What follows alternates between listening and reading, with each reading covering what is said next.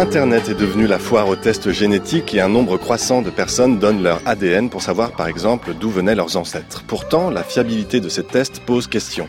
Passé la satisfaction d'une curiosité légitime, que devient la masse des données génétiques collectées par les entreprises qui font commerce de ces tests?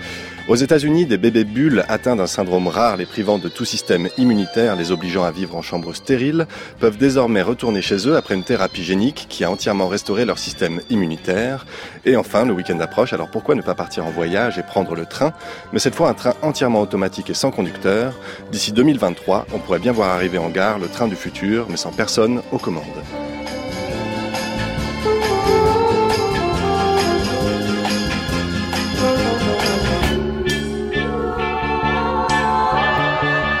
Test génétique, thérapie génique et train du futur, c'est notre programme à double hélice et sur rail pour l'heure qui vient. Bienvenue dans la méthode scientifique.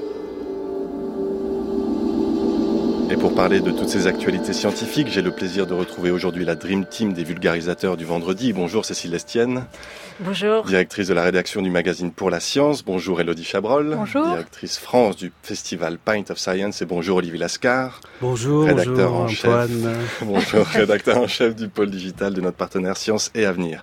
Et comme chaque vendredi, nous retrouvons celle qui nous remet sur les rails de tous les savoirs scientifiques sans rater aucune correspondance. Il s'agit, vous l'aurez reconnu, de Natacha Triou pour le Journal des Sciences. Bonjour Natacha. Bonjour Antoine, bonjour à tous.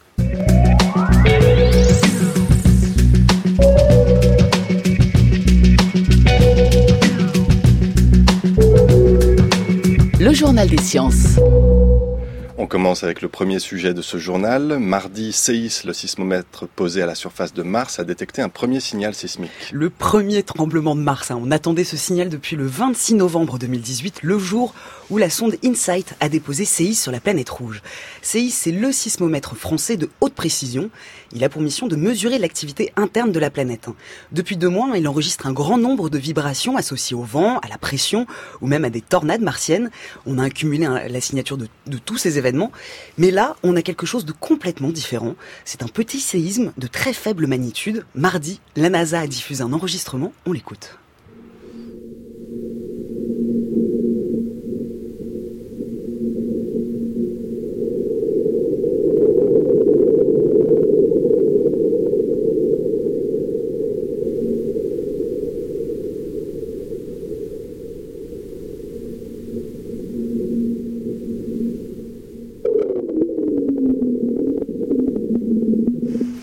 Alors ce qui est important, hein, c'est que même s'il ne s'agit que d'une petite secousse, là on a la certitude que c'est un tremblement de Mars, hein, c'est-à-dire que le sol a vibré. On ne connaît pas encore son origine, hein, cela pourrait être l'impact d'un astéroïde par exemple. Et lors d'un séisme, des ondes se propagent à une certaine vitesse dans les objets, et c'est en comprenant la vitesse de propagation de ces ondes qu'on peut en savoir plus sur l'intérieur de Mars. Ce premier signal sismique nous donne- déjà des informations sur la planète. Philippe Lognonnet est chercheur de l'Institut de physique du globe et responsable scientifique de l'expérience CEIS depuis 2010. Le signal fait à des accélérations de l'ordre du milliardième de la gravité martienne, quasiment le milliardième de la gravité terrestre. Donc il est complètement imperceptible. C'est un séisme qui s'est propagé dans les parties superficielles de Mars, hein, à quelques kilomètres, peut-être 5 kilomètres de profondeur, et qui nous donne déjà énormément d'informations sur les zones où les ondes se sont propagées, c'est-à-dire ces 5-10 premiers kilomètres de la côte martienne. Et qu'est-ce qu'on voit? On voit que il y a très peu d'atténuation et on- sur Terre, on sait que l'atténuation vient surtout de l'eau liquide. Et donc, ça veut dire que dans ces premiers kilomètres de Mars, on a des, des roches qui sont très sèches. Peut-être qu'il y a de la glace, mais en tout cas, elles sont très sèches. Deuxième chose, c'est plus les séismes sont gros, plus ils vont nous donner de l'information en profondeur parce que les ondes vont se propager de plus en plus profond. Là, on a un petit séisme, on a de l'information sur la partie superficielle. Pour les prochains séismes qui seront plus gros, on aura de l'information sur le bas de la croûte, le haut du manteau, et puis pour les très gros, on aura de l'information jusqu'au centre de la planète, peut-être pas au centre de la planète, mais au moins jusqu'au noyau. Donc là, on ouvre à présent la page de la sismologie martienne, mais aussi un nouveau chapitre en planétologie. C'est important d'en apprendre plus hein, sur la structure interne de Mars parce que cela va permettre de comprendre pourquoi la planète a évolué de cette façon. On va aussi pouvoir comparer son processus de formation avec la planète Terre. Il ne faut pas oublier que Mars hein, est une planète jumelle. Il y a 3 milliards et demi d'années, il y avait de l'eau, un champ magnétique, des volcans. Pourquoi ça a disparu? La réponse à cette question se trouve à l'intérieur. Éric Béclair est enseignant-chercheur au laboratoire de planétologie planétologie de géodynamique de l'Université de Nantes. Il est scientifique associé de la mission InSight. On a quand même une planète qui partage beaucoup beaucoup de choses avec de points communs avec la Terre. Et cette planète aujourd'hui semble assez inactive, voire complètement éteinte d'un point de vue énergétique. Elle ne libère plus assez d'énergie pour euh, entretenir son champ magnétique ou pour entretenir sa tectonique si jamais il y en a une. Donc c'est intéressant de se dire est-ce que réellement à l'intérieur de Mars c'est comme on le suppose à l'intérieur de c'est presque semblable à l'intérieur de la Terre et alors à ce moment-là pourquoi ça s'est arrêté? Ou finalement non c'est deux objets qui sont assez différents donc ils ont peut-être pas la même sources, euh, ils sont peut-être pas créés comme on le pensait euh, l'un par rapport à l'autre. Enfin, ça peut remettre après en question pas mal de choses, de connaître l'intérieur des corps euh, du système solaire, en, l'occurrence d'une planète tellurique. Est-ce que Mars a un noyau? Est-ce que ce noyau est solide? Ou est-ce qu'il est liquide? Alors noyau, on pense qu'il y en a un et on imagine qu'il est fait également de fer comme celui de la Terre pour produire le champ magnétique qu'il y a eu pendant un milliard et quelques d'années. Donc ça, c'est la question. Et question en suspens, c'est qu'on pense que la perte du champ magnétique terrestre est liée au refroidissement de la planète en général et du coup de la solidification de ce, noyau. Donc de nous, sur Terre, on a une graine qui occupe une bonne partie déjà du noyau euh, terrestre. Cette graine, on pense qu'elle grossit au fur et à mesure des années, et dans 4 milliards d'années à peu près, elle remplira en gros tout l'espace qui est aujourd'hui occupé par le noyau liquide, et du coup, il y a des fortes chances que le champ magnétique arrête de se produire aussi sur Terre à, à ce moment-là. Or, si sur Mars, on sait qu'il n'y a pas de champ magnétique, mais qu'on trouve un noyau liquide, ça remet beaucoup de choses en question. En bref, l'Institut de physique du globe de Paris vient de percer le mystère des secousses géomagnétiques de la Terre. C'est le résultat d'une étude parue dans Nature Geoscience. Depuis 1978, on sait que le champ magnétique de la Terre évolue brusquement, mais ces secousses magnétiques restaient imprévisibles. Le phénomène vient d'être élucidé hein, grâce au supercalculateur du grand équipement national de calcul intensif. Les géophysiciens ont pu modéliser et reproduire la succession d'événements qui aux secousses géomagnétiques. Ça représente des millions d'heures de calcul. Une meilleure prédiction du déplacement du champ magnétique terrestre est dorénavant possible. En bref, toujours, l'hydrure d'hélium, la première molécule à s'être formée après le Big Bang, a été détectée. Elle s'est formée 100 000 ans après le Big Bang. Elle est composée d'hydrogène et d'hélium et elle est la première liaison moléculaire de l'univers. Elle a participé à son refroidissement. C'est le spectromètre en haute altitude de la NASA qui l'a détectée à plus de 3000 années-lumière de nous. Et cette découverte vient confirmer les prédictions et les hypothèses sur la chimie primordiale de l'univers. On poursuit avec le deuxième sujet de ce journal. Une équipe canadienne développe un nouveau traitement de la maladie de Parkinson par stimulation électrique de la moelle épinière. C'est une étude pilote qui a obtenu des résultats très intéressants, notamment sur les problèmes des troubles de la marche et de l'équilibre. Ce sont des symptômes qui apparaissent quand la maladie de Parkinson est bien avancée. Ici, ces implants ont produit, une stimulation électrique de faible fréquence et ils ont permis à des patients malades depuis 15 ans de faire des progrès considérables dans la marche. Certains étaient même immobilisés depuis plusieurs années. Alors pendant 4 mois, puis six mois après le retrait des implants, la vitesse de marche, la longueur des pas, la capacité à rester debout se sont améliorées de 50%. Alors, il faut tout de même prendre des précautions, car l'étude ne concerne que 5 patients. Il faut mener une étude plus vaste et plus longue avant de faire des conclusions. Mais néanmoins, ces résultats sont encourageants, car pour le moment, le principal traitement pour corriger les symptômes de, la maladie, c'est l'administration de la L-DOPA pour restaurer les concentrations de dopamine sur le cerveau des malades. Étienne Hirsch est directeur de l'Institut Neurosciences et Neurologie à l'INSERM. Pour lui, cette étude ouvre de nouvelles pistes de traitement. Le problème, c'est lorsque la maladie évolue, eh bien, c'est que ces traitements dopaminergiques ne fonctionnent pas très très bien sur ces symptômes ça suggère qu'il y a d'autres lésions dans le cerveau et on sait qu'il y a d'autres lésions qui sont impliquées dans ces troubles de la marche et de l'équilibre. Notre équipe a pu montrer qu'il y avait des lésions dans des neurones qui utilisent un autre neurotransmetteur, qui est l'acétylcholine, dans une région du cerveau qu'on appelle le, mésencéphale, hein, c'est entre les hémisphères et puis la, moelle épinière, et euh, dans un, noyau qui a un nom barbare, qui s'appelle le noyau tegmentopédonculopontin, et on a pu montrer que chez les patients parkinsoniens avec des troubles de la marche et de l'équilibre, il y avait une lésion forte dans ce noyau-là, et ça explique pourquoi les patients ne répondent pas au traitement dopaminergique.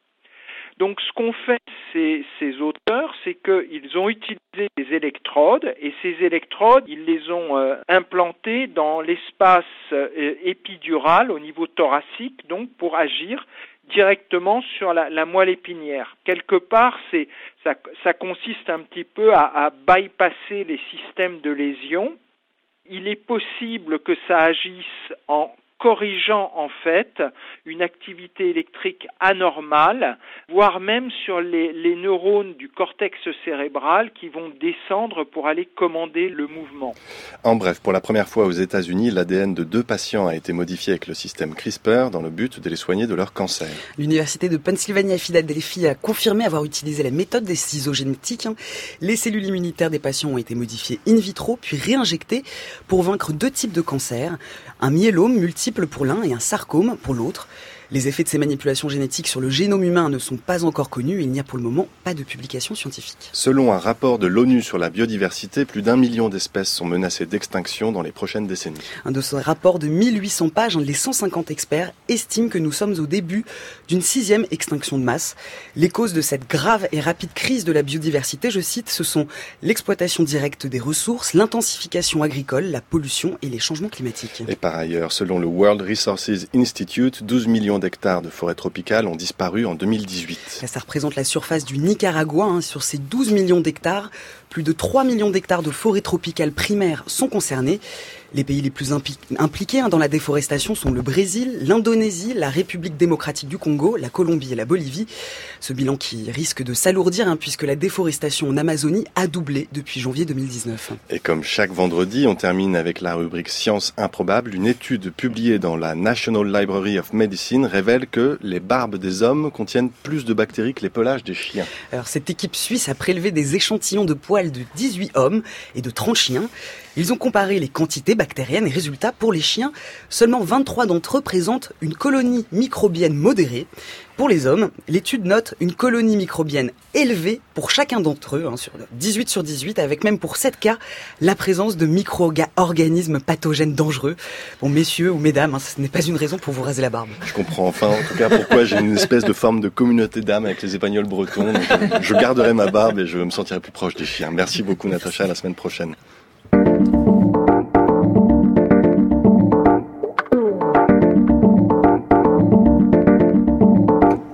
Réaction éventuellement à ce journal des sciences? On commence par qui, Cécile Lestienne, un sujet que vous a marqué en je, je réagirais sur, Parkinson. Voilà, nous aussi, on a réagi là-dessus sur notre site internet. Non, ça m'a l'air d'être une piste euh, vraiment intéressante. Euh, Parkinson, ça représente quand même, ça concerne 200 000 malades en France, euh, donc et leurs familles. Donc, effectivement, tout ce qui pourrait permettre d'améliorer leurs conditions est, est bienvenu. Elodie Chabrol. Hein, Moi, je réagirais plutôt sur CRISPR, euh, parce que c'est la première fois qu'on teste ça au final euh, chez un adulte. Euh, et du coup, ça va ouvrir énormément de portes, je pense, mais c'est aussi à surveiller. C'est vraiment intéressant. Je pense qu'on vit un moment, un moment charnière pour, pour tout ce qui est thérapie génique, justement, mhm. que ce soit CRISPR ou d'autres types. Et, et c'est vraiment, voilà, c'est beau de voir ça arriver chez l'humain et chez l'adulte. Et je pense qu'il va y avoir pas mal de choses qui vont suivre qui vont être intéressantes et on sait qu'avec euh, avec CRISPR, euh, il y a encore beaucoup de questions qui se posent. Je pense pas simplement aux, questions éthiques, hein, mais après euh, l'affaire des petites jumelles qui sont nées en, Chine après que le médecin ait employé le ciseau moléculaire mm. pour modifier génétiquement, pour modifier leur ADN. D'autres études indépendamment de ces jumelles, des cas des jumelles, avaient montré que l'utilisation de CRISPR pouvait avoir des, des incidences sur euh, les capacités cognitives des, des, personnes sur, lesquelles euh, il était employé. Alors là-dessus, il me semble aussi que c'est parce que les gènes, le gène qu'ils avaient modifié, c'est justement un gène qui était connu pour agir sur les capacités cognitives. Donc, mais effectivement, enfin, avec CRISPR, euh, on en est qu'au tout début, et c'est vrai que même en labo, on ne sait pas encore, on n'a pas totalement de recul. Euh, il y a beaucoup d'études qui ont été faites sur des rats ou sur des rongeurs, euh, mais chez l'humain, au final, on commence seulement maintenant à voir les effets. Donc, euh, ça va toutes les incertitudes finalement qui entourent cette technologie. On se demande un petit peu si on aura un degré de précision suffisamment important pour ne pas endommager le reste finalement du génome. Parce que c'est énormément prometteur. Si ça marche, c'est fantastique, mais c'est vrai que voilà, il il y, a encore énormément de questions. Euh, Est-ce qu'il y a d'autres sujets dans ce, dans ce journal des sciences ah bah, le, Celui, euh, le, sujet avec lequel euh, Natacha a ouvert son journal, c'est formidable d'écouter comme ça. Alors, il faut dire que le fichier est transformé Bien sûr. pour qu'il soit dans les fréquences qui soient audibles. C'est pas directement enregistré comme ça sur Mars, mais enfin, mm. c'est une bande son à la Mario Bava. On a l'impression d'être dans un vieux film des années 60, dont on parle souvent ici.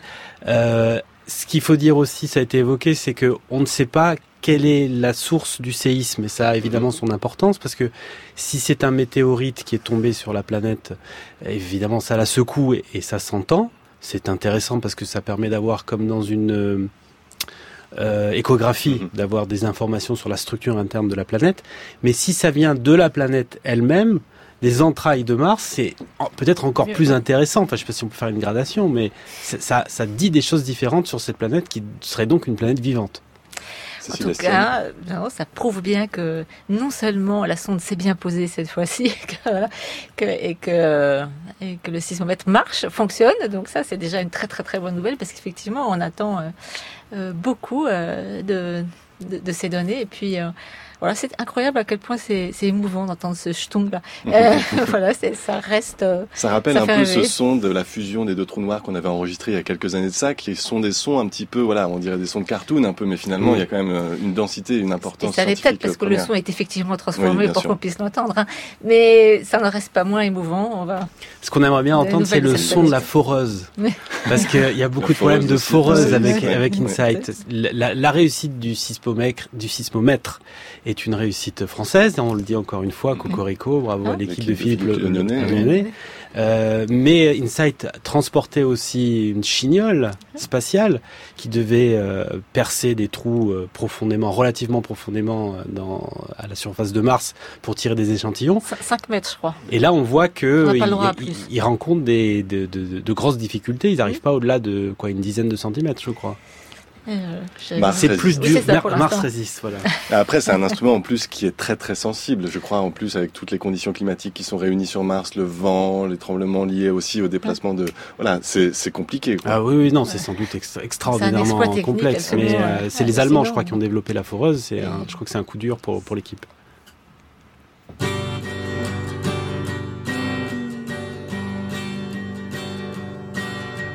Cry, baby, cry. Making mother sigh.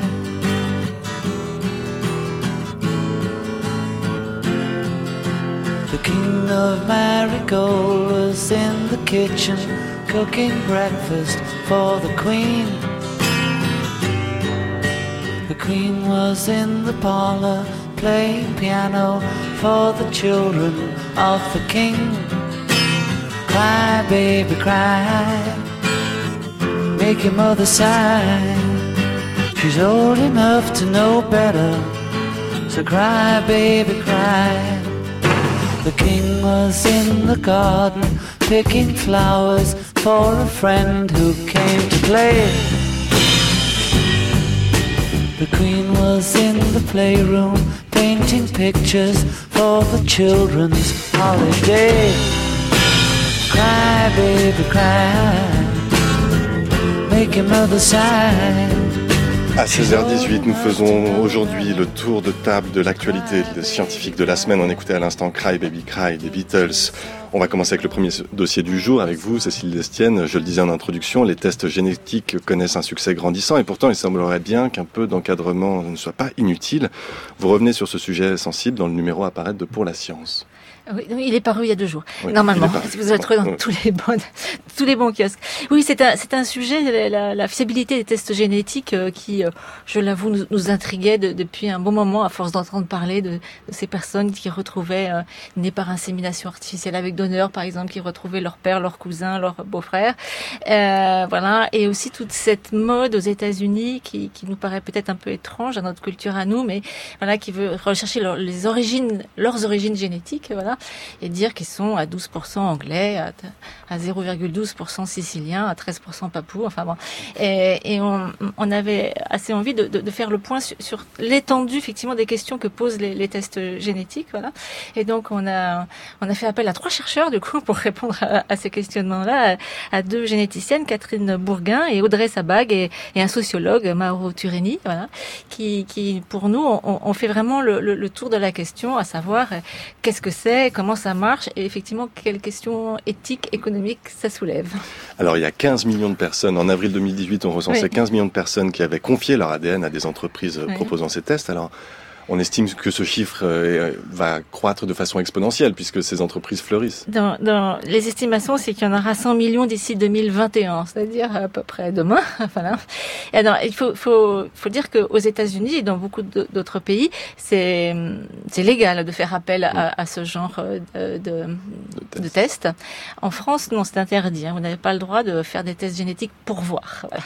Il faut avoir une raison, une raison médicale ou une raison euh, judiciaire, euh, voilà, pour euh, pour faire appel à ce genre de test. Mais on sait très bien, alors évidemment on n'a pas de chiffre exact, hein, mais on sait très bien que nombre de Français euh, détournent et vont acheter les tests, euh, notamment aux États-Unis, parce que les, plus grosses de, de, de ces de ces boîtes là, donc qui sont notamment euh, euh, 23andMe, mmh. voilà, et Ancestry euh, ADN, euh, DNA, pardon, qui qui qui vendent ces tests. Il suffit de faire un petit euh, test de salive, voilà, vous envoyez et vous renvoie les résultats. Alors qu'est-ce qu'on cherche avec ces tests-là justement? Parce qu'il y a toute une gamme qui est proposée aujourd'hui. Quels sont les principaux enjeux finalement autour de ces tests-là? Alors, il y a des tests, euh, les tests fonctionnent tous à peu près de la même façon. Alors, ça, ça existe en fait depuis le début des années 2000, 2002 à peu près. C'est-à-dire en fait avant qu'on ait fait le, le, la, la, la, première séquence du génome humain qui date de 2003, si, si, si je ne m'abuse. Voilà. Euh, à l'époque, ça avait coûté 3 milliards 8, je crois. Ça avait pris 14 ans, voilà. Et aujourd'hui, on fait ça en une journée pour 1000 dollars. Oui. Voilà. Mais ces tests-là ne demandent même pas de faire le séquençage entier voilà, ils s'arrêtent, euh, ils, ils, essayent de, de, catégoriser des petites parties du, du, du, génome qui sont révélatrices effectivement euh, de différentes choses, voilà. Et, et ces marqueurs qu'on appelle euh, SNP ou les microsatellites, voilà, permettent de faire différentes choses. Alors une première chose, c'est les recherches de paternité ou de grand-parentalité ou de donc, mmh. euh, donc voilà. Et ça c'est très très très fiable. Oui. À 99,9999%. c'est ça, voilà. Euh, donc ça c'est c'est c'est une chose. Euh, ensuite. Euh, c'est très très très très fiable si vous avez les bonnes personnes, c'est-à-dire si l'enfant et le parent putatif ou le grand-parent putatif. Donc, euh, euh, ensuite, qui est très très très à la mode aux États-Unis, il y a même des émissions de télévision qui sont consacrées. Enfin, c'est vraiment un énorme business. C'est la recherche de ces soi-disant origines Origine. génétiques. Voilà. Et là, pour le coup, la fiabilité est questionnable. Oui, parce que alors tout dépend de la base, de la fiabilité, de la qualité de, de, de la base. C'est pas complètement euh, euh, ça ne repose pas complètement sur rien non plus. Bien sûr, hein, bien donc sûr. voilà. Mais on, on, les, les, ces boîtes-là regardent un sous-ensemble de ces marqueurs, parce que c'est des marqueurs, il y en a des, des, des milliers, hein, euh, qu'on peut faire en, en quelques heures, euh, qui sont représentatifs euh, de l'origine biogéographique euh, voilà, de, de, de, de, ces gènes. C'est-à-dire qu'en fait, ce sont des gènes que tout le monde a. Ils peuvent prendre des, des, des, des des variantes, c'est ce qu'on appelle des allèles, voilà. Et euh, effectivement, statistiquement, statistiquement, voilà, une, certaine voilà, combinaison d'allèles vient d'une région plutôt que d'une autre, et voilà, c'est, on reconstitue une sorte de puzzle en fait, voilà. Et donc ça, ça marche assez bien, mais il faut pour que ça fonctionne, il faut effectivement une très très très très grande base. Voilà. Et d'ailleurs, ces entreprises s'appuient sur les bases qui sont euh, euh, public, hein, euh, voilà, euh, qu'on trouve. Là, pour le coup, c'est les bases qui sont voilà. offertes par la science. En, offertes par la science ouais. à tout le monde, voilà. Mais ça fonctionne aussi très bien parce que, en fait, 80% des clients de 23andMe, par exemple, donnent ensuite leur profil, euh, voilà, à la base. À la science. Ils font voilà. don de leur ADN à la science. Voilà, exactement. Et par ailleurs, ils vont aussi faire des prélèvements dans certains pays, notamment en Afrique, parce que il y a effectivement beaucoup d'Afro-Américains qui ont des origines africaines, euh, voilà, dans certaines parties de, de la population pour, euh, voilà, mieux catégoriser le, le, leur base, mais c'est très inégal sur la planète. Mmh. Donc, voilà. Et puis, qu'est-ce que ça veut dire? Ça veut dire que, voilà, la génétique dit que ça prouve pas que vous avez effectivement des ancêtres papous. Ça prouve que vous avez des gènes qui statistiquement ressemblent à, aux gènes des populations qui aujourd'hui vivent dans tel pays ou dans telle région du monde. Ça, c'est une des limites justement de ces tests d'origine. Alors, vous évoquiez aussi, par exemple, le fait que euh, les gens donnent leur accord finalement pour que leur ADN soit ensuite transmis pour des études. Donc là, on est face à une espèce, on a, on parlait pas mal de greenwashing par exemple pour des grosses entreprises qui font des choses pas très nettes avec le climat, qui après se rachètent une conscience. Là, est-ce qu'on fait un peu du science washing avec ces entreprises d'ADN ah, je, je, n'irai pas forcément jusque-là. Il faut juste être conscient de, ce qu'on fait, je crois, effectivement. Et euh, si on avait envie de faire cet article là pour la science, c'est aussi parce qu'en France, on est justement en plein dans le, la refonte des lois de bioéthique. Donc, c'est intéressant de réfléchir à ce qui se passe et qu'est-ce qu'on veut faire euh, avec tous ces, tout, toutes ces données. C'est pas là, à mon avis, qu'il y a le plus de, de, de problèmes, parce que après tout. Euh, est-ce que c'est très important de savoir que vous, faut pas confondre ses gènes et son identité. Je ne mm. sais pas si vous avez 12% de gènes anglais, vous êtes anglais. Je, je, moi, je, personnellement, j'en suis pas certaine. Euh, mais c'est pas forcément très très grave. Il y a même parfois des cas assez amusants. Il y a une vidéo sur YouTube qu'on trouve très très facilement. Hein. Vous, vous, voyez un nationaliste, un suprématiste blanc américain, Craig Cobb, qui découvre voilà, euh, qu'il a 14% de gènes d'Afrique subsaharienne, c'est assez amusant à voir. Euh, ça, fait même plaisir. voilà. Donc, là, on est issu d'un grand métissage, on le sait. Donc, euh, donc ça, c'est très bien. La, la, la, question qui se pose plus, c'est pour les tests de paternité, parce que parfois, ça, ça peut provoquer des, des révélations. Malvenues.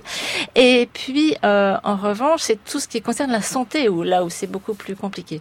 Parce que pour, pour le coup, euh, euh, donc ces tests aux États-Unis vous permettent de voir si vous avez euh, euh, des gènes de susceptibilité, ou plutôt permettre de calculer les risques que vous auriez de développer des maladies qui sont en fait polyfactorielles. On parle pas de, de, de maladies monogéniques là, comme la mucoviscidose par exemple ou la phénylcétonurie. Vous avez le gène, vous allez être malade. Bon. Et, et, et le dépistage est effectivement très important. Là, c'est autre chose. C'est votre profil génétique dit que vous avez X de, de risque de développer la maladie dans un environnement donné. Voilà. Et ça, c'est beaucoup plus compliqué parce que euh, euh, si vous recevez comme ça par mail euh, ce type de résultat, qu'est-ce que vous en faites? Voilà, L'impact psychologique. L'impact psychologique est, être euh, difficile. Il faut comprendre ce que c'est qu'un risque. C'est pas simple du tout, euh, même pour les médecins souvent. Donc, si quand vous n'êtes pas accompagné par le corps médical, c'est un problème. Et par ailleurs, ça donne lieu après à une multiplicité de tests et d'analyses euh, voilà, biologiques qui peuvent coûter assez cher à la sécurité sociale pour rien. Euh, donc, c'est bien de le faire pour quelque chose, mais peut-être pas pour rien. Il y a un autre enjeu énorme autour de ces tests-là, c'est que deviennent ces données après? Est-ce qu'elles deviennent, est-ce que finalement elles sont une monnaie d'échange pour ces entreprises qui offrent ces tests, enfin qui proposent ces tests aux, consommateurs.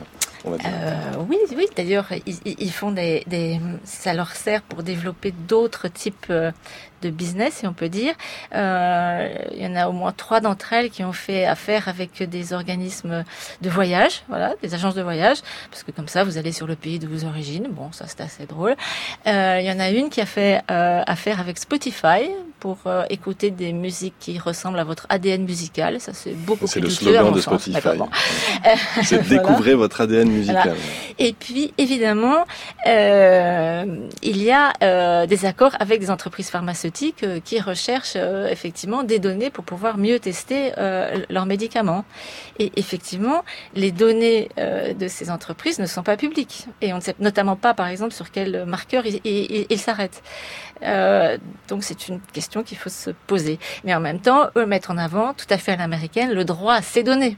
Voilà. Comme vous avez le droit de connaître les données que vous laissez traîner sur Internet, vous avez aussi le droit de connaître vos données génétiques. On parlait de l'argent en jeu. En 2018, l'entreprise dont vous parliez, 23andMe, pardon, j'ai pas fait anglais euh, première langue, a négocié une licence exclusive d'accès à sa base de données oui. pour 300 millions de dollars. Oui.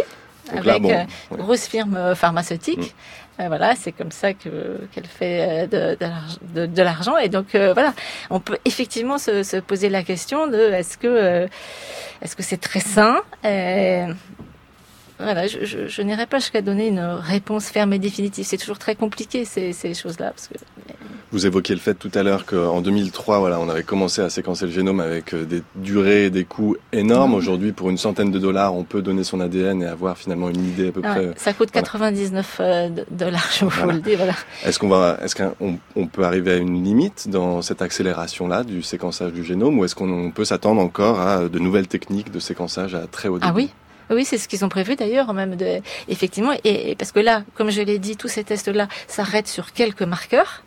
Euh, il leur suffit d'une quinzaine ou d'une vingtaine hein, pour les tests de paternité, par exemple. Il n'en faut pas euh, des milliers.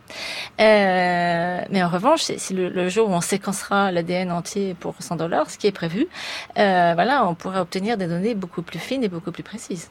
Olivier Lascar, est-ce que vous êtes encore tenté de faire ce test de génétique ou pas du tout? Eh Moi, j'ai découvert ça effectivement à Noël dernier, euh, parce que euh, une des journalistes, Camille Gobert de Sciences et Avenir, euh, en parlait, euh, parce que des, des, gens autour d'elle euh, avaient pris l'initiative de faire ça comme cadeau. Du coup, elle a fait un article pour pour Sciences et Avenir sur sur le sujet, et elle a interrogé, ou en tout cas, elle a rapporté les propos qui étaient diffusés par communiqué de presse par l'Institut Imagine qui à Paris est spécialisé sur la génétique et qui réagissait de façon assez ferme sur cette sur cette nouvelle tendance et sur cette mode qui tend à s'installer en France comme ailleurs, puisqu'effectivement il y a des moyens de contourner.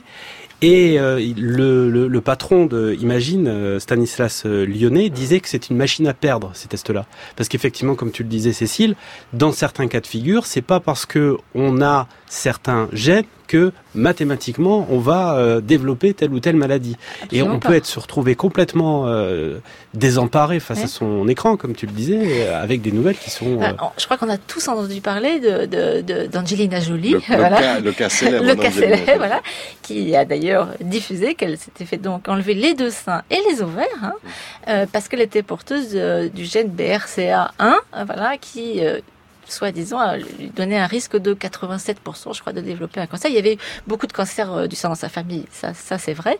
Voilà. Mais j'avoue que euh, moi, dans mon idée, euh, elle a été accompagnée par des médecins. Voilà. Et en fait, c'est avec cet article que j'ai découvert qu'aux États-Unis, vous pouviez le faire sans être accompagné par des médecins. Et c'est là, je pense, que pose, se pose un vrai problème, parce qu'après, euh, s'il y a de nombre de jeunes femmes qui se font lever les seins, les ovaires comme ça, alors que leur risque n'est pas si élevé que ça, c'est toujours compliqué de comprendre la notion de risque. Hein. Est-ce qu'il n'y a pas des choses bon, euh, Elodie Chabrol. Moi, je voulais rajouter un tout petit point aussi, c'est que généralement ces tests-là, euh, du coup, vont se porter sur des gènes euh, qui ont du coup des risques connus, euh, mais on ne sait pas encore toutes les maladies. On ne connaît pas toutes les maladies liées à, à des risques génétiques. On ne sait pas exactement quels sont tous les risques génétiques. Mmh. Et donc, le, le, problème, le danger que peut avoir ces, ces tests, c'est l'inverse, c'est-à-dire dire que bah, au final, on n'a pas de risque sur une maladie, alors qu'en fait, on peut avoir un, un, risque génétique, mais qui est juste pas connu à ce jour. Donc c'est vraiment, enfin, c'est presque dangereux en fait. On est dans euh, un scénario pré euh, Bienvenue à Gattaca. C'est exactement ça, arrive. mais on ne sait pas encore tout, on connaît pas. En fait, euh, l'ADN c'est un énorme bouquin, et effectivement, ce qu'ils regardent, c'est des fautes de frappe à des ah. endroits qui sont liés à des maladies. Le problème, c'est qu'ils vont regarder que quelques mots dans un livre, et ils vont dire ah il y a quelques risques, donc cette faute de frappe là, elle va plus être liée à euh, telle maladie, vous avez 70% de risque de l'avoir, etc., etc. Mais effectivement, il y a certains mots avec des, des, des fautes de frappe, donc des gènes avec des variantes euh, qui n'ont encore pas été impliqués dans des, dans des maladies. Et là, ils vont passer complètement à travers. Quoi.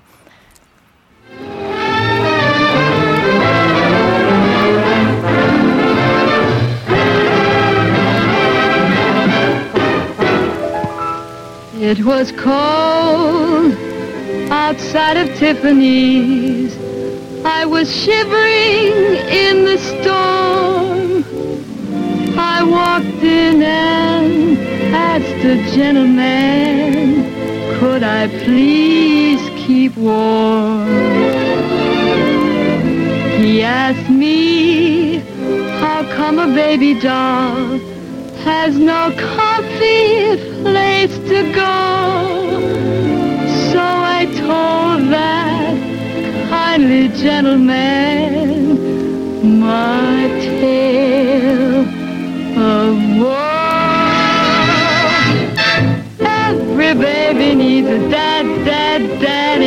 keep her worry free.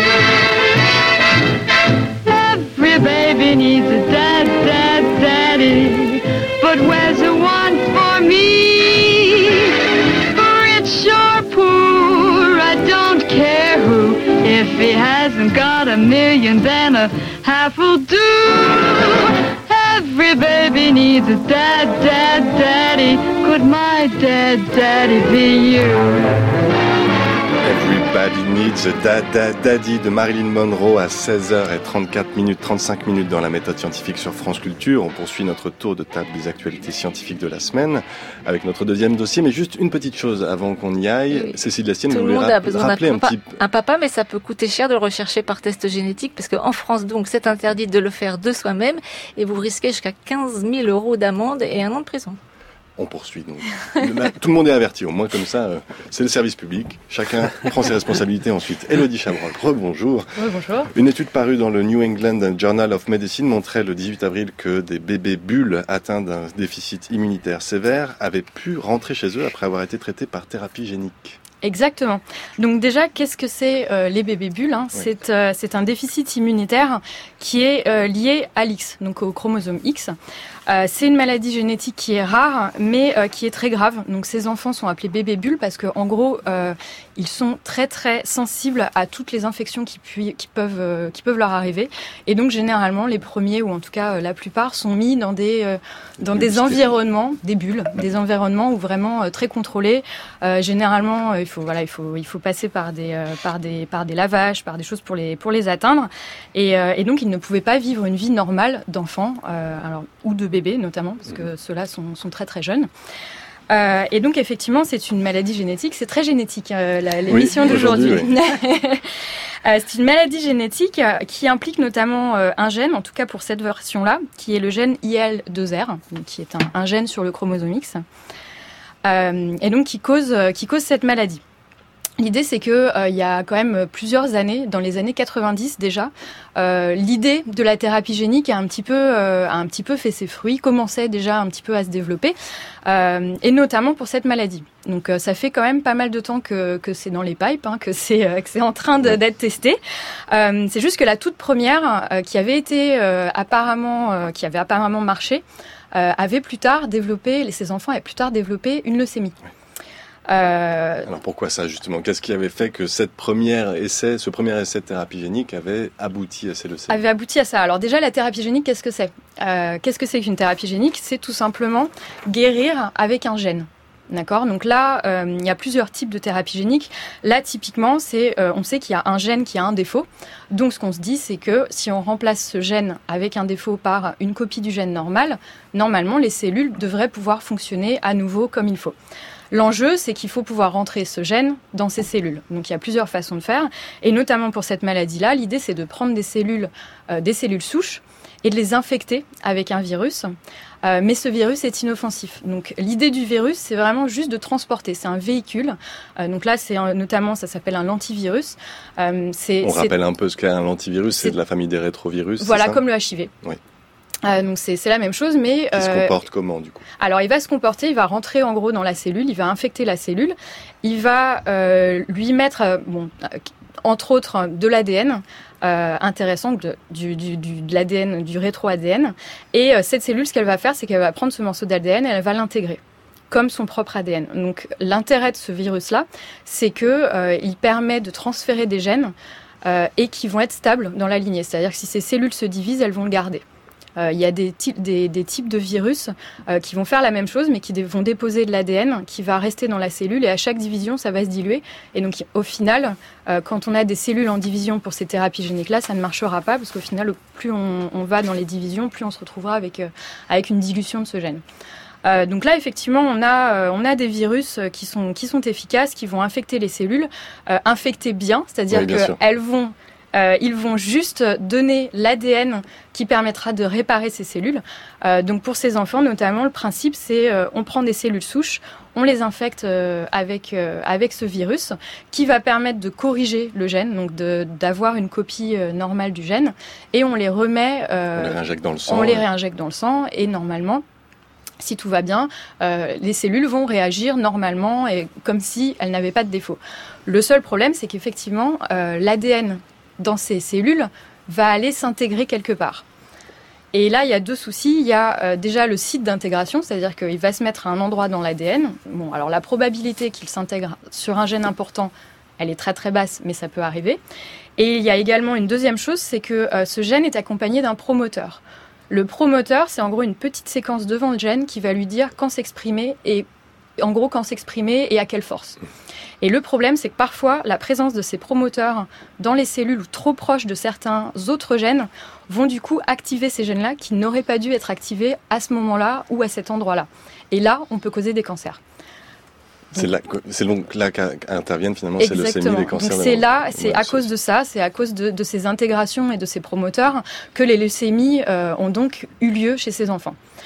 Euh, donc l'idée, c'est vraiment d'essayer de trouver des vecteurs qui ne vont pas causer de leucémie, mais qui vont agir de la même façon, c'est-à-dire s'intégrer, mettre, remplacer, en pas remplacer, mais mettre une copie du gène euh, normale euh, pour permettre aux cellules de marcher comme il faut et euh, sans toutefois euh, risquer ça. Et du coup, c'est ce qui s'est passé. Au fur et à mesure, il y a eu plusieurs tests.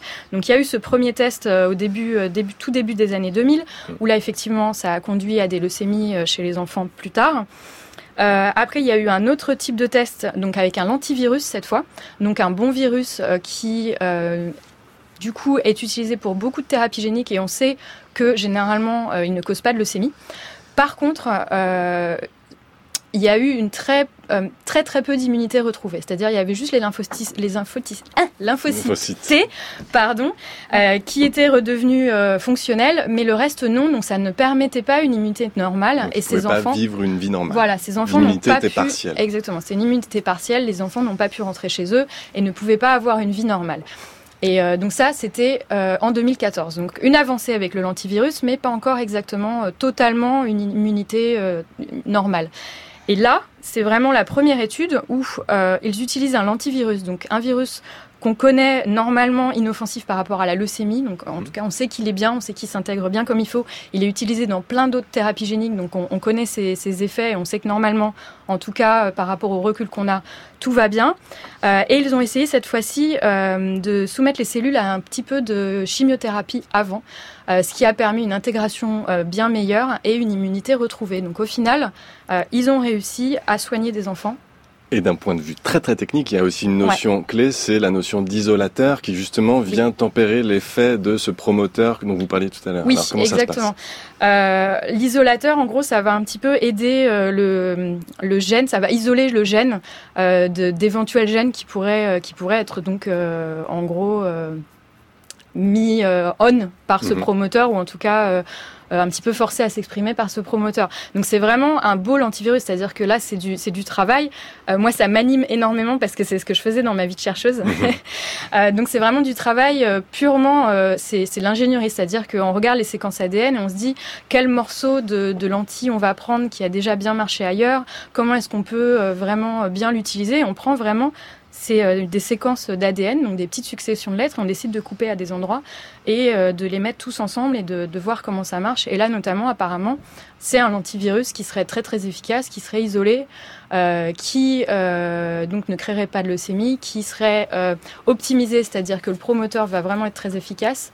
Euh, c'est vraiment très beau. Euh, Ça donc, fait euh, deux ans, ça fait deux ans que ça- ces enfants bébés, enfin ces bébés bulles ont été traités avec cette thérapie génique. Exactement. Alors à partir de quand? Parce que là on peut pas encore dire, ils n'ont pas encore développé de leucémie. À partir de quand on pourrait être vraiment sûr que c'est un traitement efficace? Alors déjà, euh, c'est efficace dans le sens où ils ont pu rentrer chez eux. Euh, le point qui est fantastique, c'est le cercle du virus. Ils ont pu être vaccinés.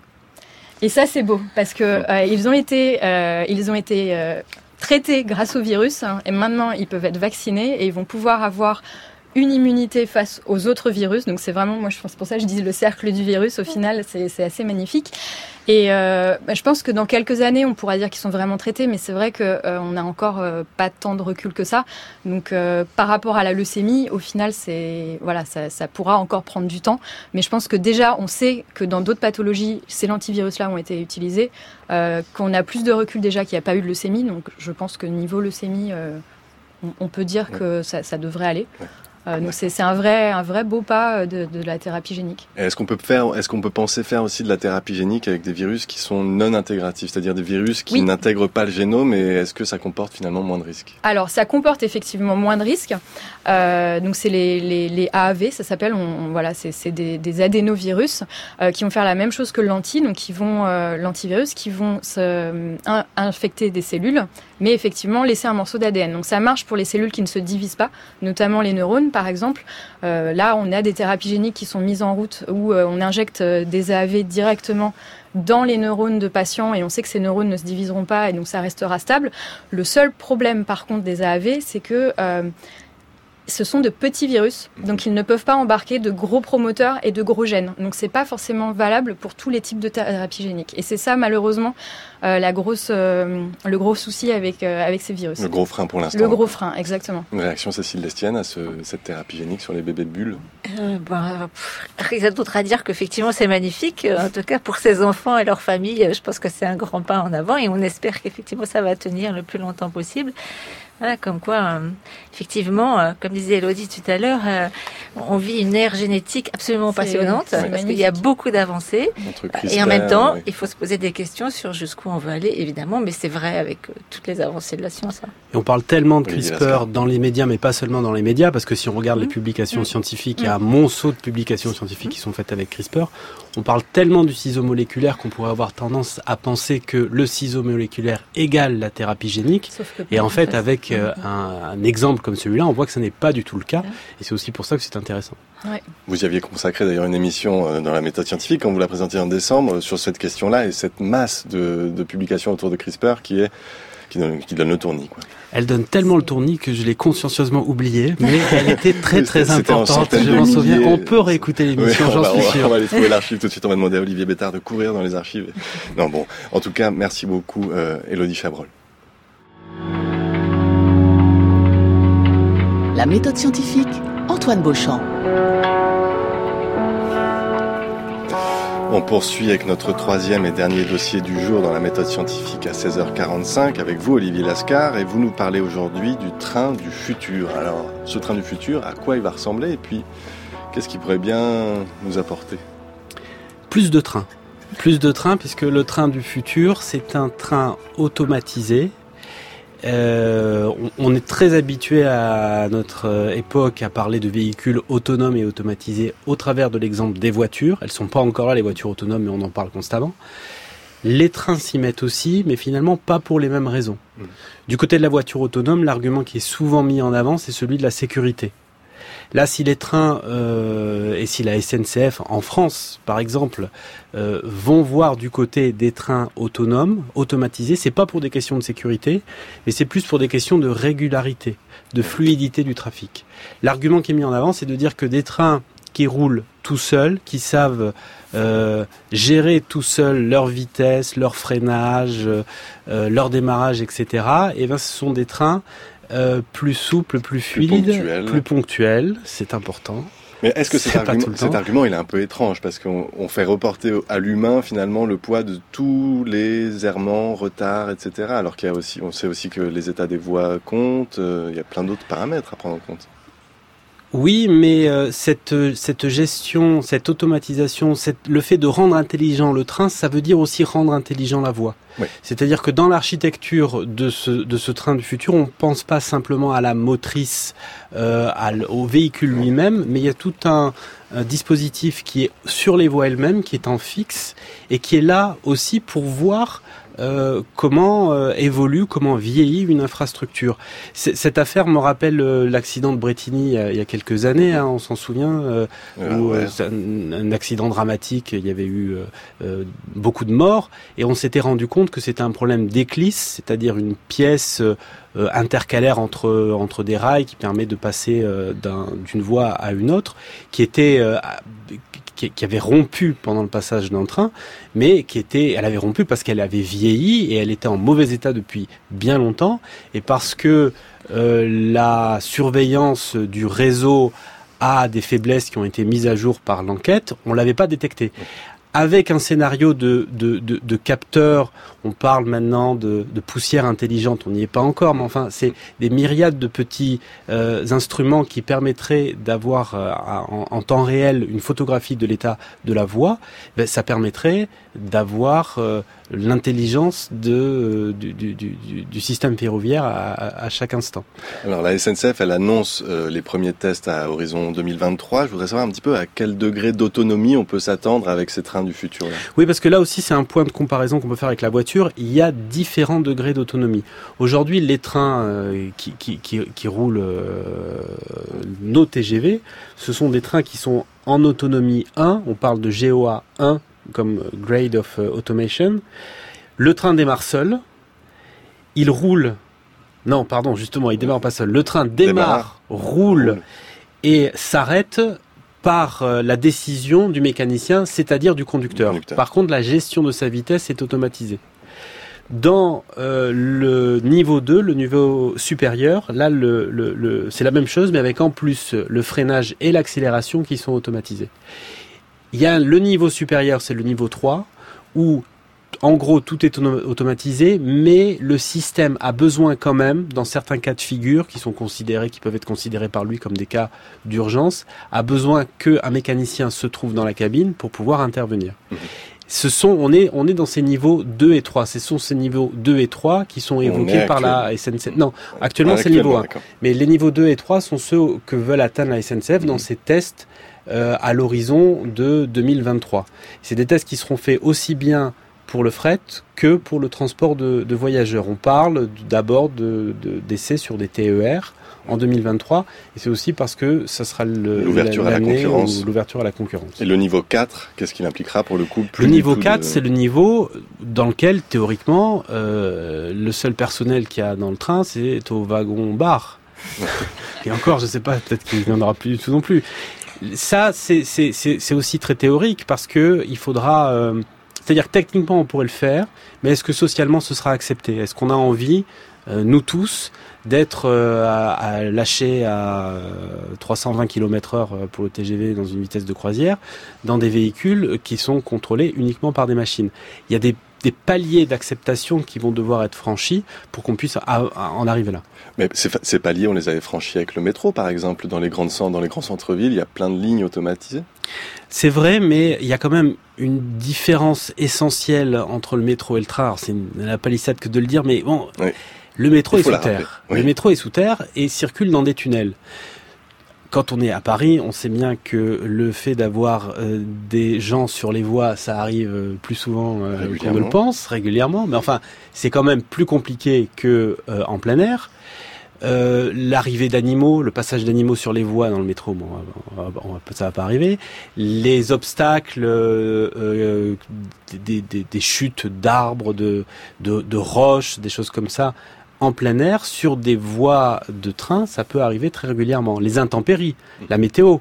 Euh, on sait qu'en France, euh, à chaque hiver, euh, il y a des trains qui sont annulés parce que parce qu'il neige chaque hiver en France. Voilà. lieu à ces, grands titres, la galère, la grogne, etc., etc. Donc ça, ce sont des paramètres qu'on n'a pas pu expérimenter avec les trains automatisés, avec les métros automatisés qu'effectivement on prend euh, tous euh, quotidiennement quand on, a, quand on vit dans, des, dans des, des, villes qui en sont équipées. Là on comprend bien la différence donc, entre le métro et le train et ses niveaux d'automatisation, mais la SNCF va quand même se baser sur ces degrés d'expertise qui ont été faits avec le, métro.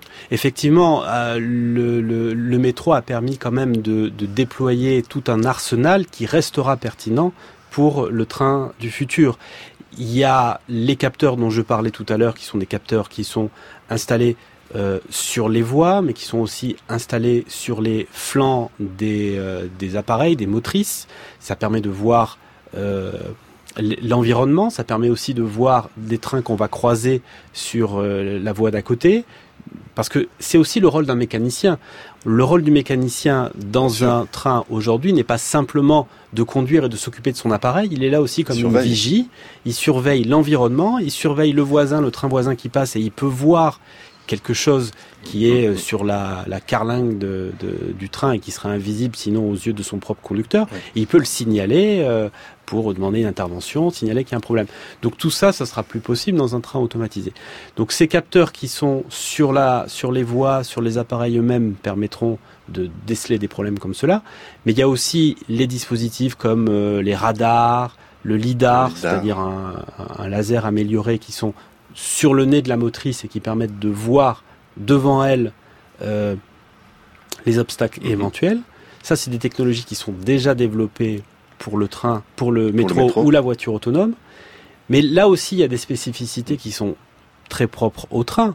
C'est que dans le cas de la voiture autonome, par exemple, équipée de son lidar, de son radar, et qui voit surgir un problème, un obstacle devant elle, elle peut zigzaguer, elle peut, si la voie de d'à côté est dégagée, elle peut faire une petite embardée pour revenir sur le droit chemin tout de suite après. Avec le train, c'est impossible. Ce qui veut dire que le train a le train autonome, il aura l'obligation de détecter les amont, les, les, les, obstacles bien plus en amont que la voiture autonome. On parle de 1 km à 1 km de distance. Il va falloir en plus développer tout un tas d'algorithmes aussi de fusion de données, j'imagine, pour que ces trains-là intelligents puissent euh, bah, comparer ces informations qui lui arrivent et puis euh, les rendre intelligibles aussi euh, à ceux qui prendront les commandes, parce qu'il y aura quand même quelqu'un, j'imagine, comme pour le métro, des salles de contrôle ou ce genre de choses. Il y aura, aura, aura quelqu'un derrière la machine, forcément. Là aussi, dans cette discipline comme dans toutes les autres, l'intelligence artificielle va, va, va changer la donne. Et euh, c'est grâce à elle que des algorithmes particuliers de fusion des données, comme vous disiez Antoine, vont pouvoir euh, être employés parce que tous les capteurs dont on parlait, ces lidars, ces radars, effectivement, tous euh, charrient, enregistrent des monceaux de données. Il faut leur donner du sens à ces données. Et ça, c'est le cerveau artificiel de ce train intelligent qui sera constitué d'intelligence artificielle qui permettra de, de, de prendre les bonnes décisions de prendre les bonnes décisions et de les prendre tout de suite, parce qu'évidemment, on n'a pas le droit à l'erreur. Ce projet, il nous renvoie aussi à d'autres types de projets comme le taxi rail, l'hyperloop. Alors, qu'est-ce que c'est que ces projets-là? Ça montre en tout cas, euh, c'est un symptôme de ce qu'on on est passé à, une époque où l'automatisation, c'est vraiment le jus de cerveau du moment. Quoi. On a envie de passer à ça. Après, l'hyperloop, c'est complètement différent. L'hyperloop, c'est ce projet, par Elon Musk. voilà, qui est porté par Elon Musk, alors qu'il date pas d'Elon Musk. Hein. Jules Verne imaginait ce, mode de transport dans des tubes sous vide, des mm. capsules qui circulent dans des tubes sous vide.